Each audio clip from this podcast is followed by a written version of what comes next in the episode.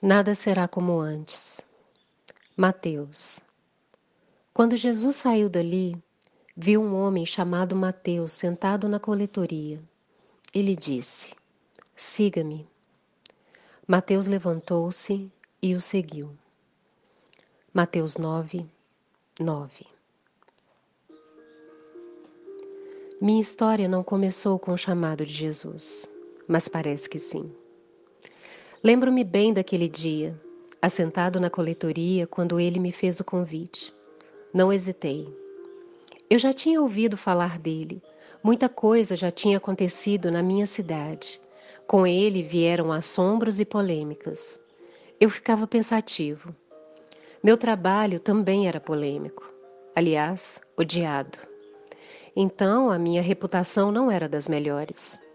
Cobrador de imposto um agente a serviço da dominação do meu próprio povo.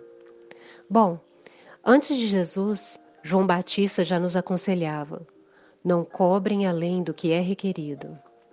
Sabe como é? Era uma prática comum, uma parte para o império, outra para os próprios coletores.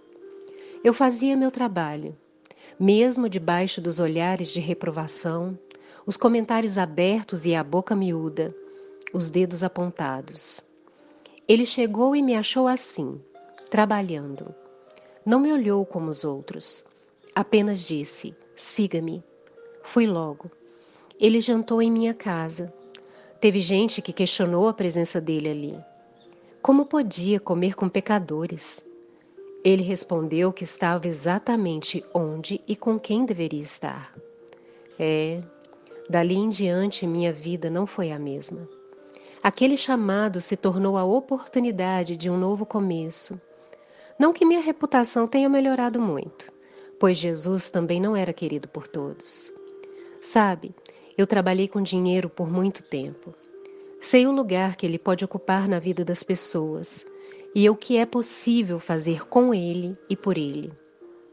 Mas o meu recomeço foi marcado pelo que vi e aprendi com Jesus.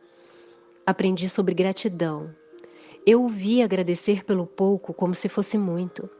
Aprendi que compaixão é mais do que compartilhar o que se tem. Aprendi sobre prioridades e o que realmente significa uma vida abundante.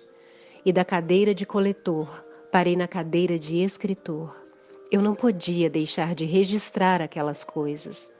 Vai que algum dia tudo aquilo também não servisse para o recomeço de outros. Igreja Batista do Coração. Redes sociais, arroba Igreja do Coração.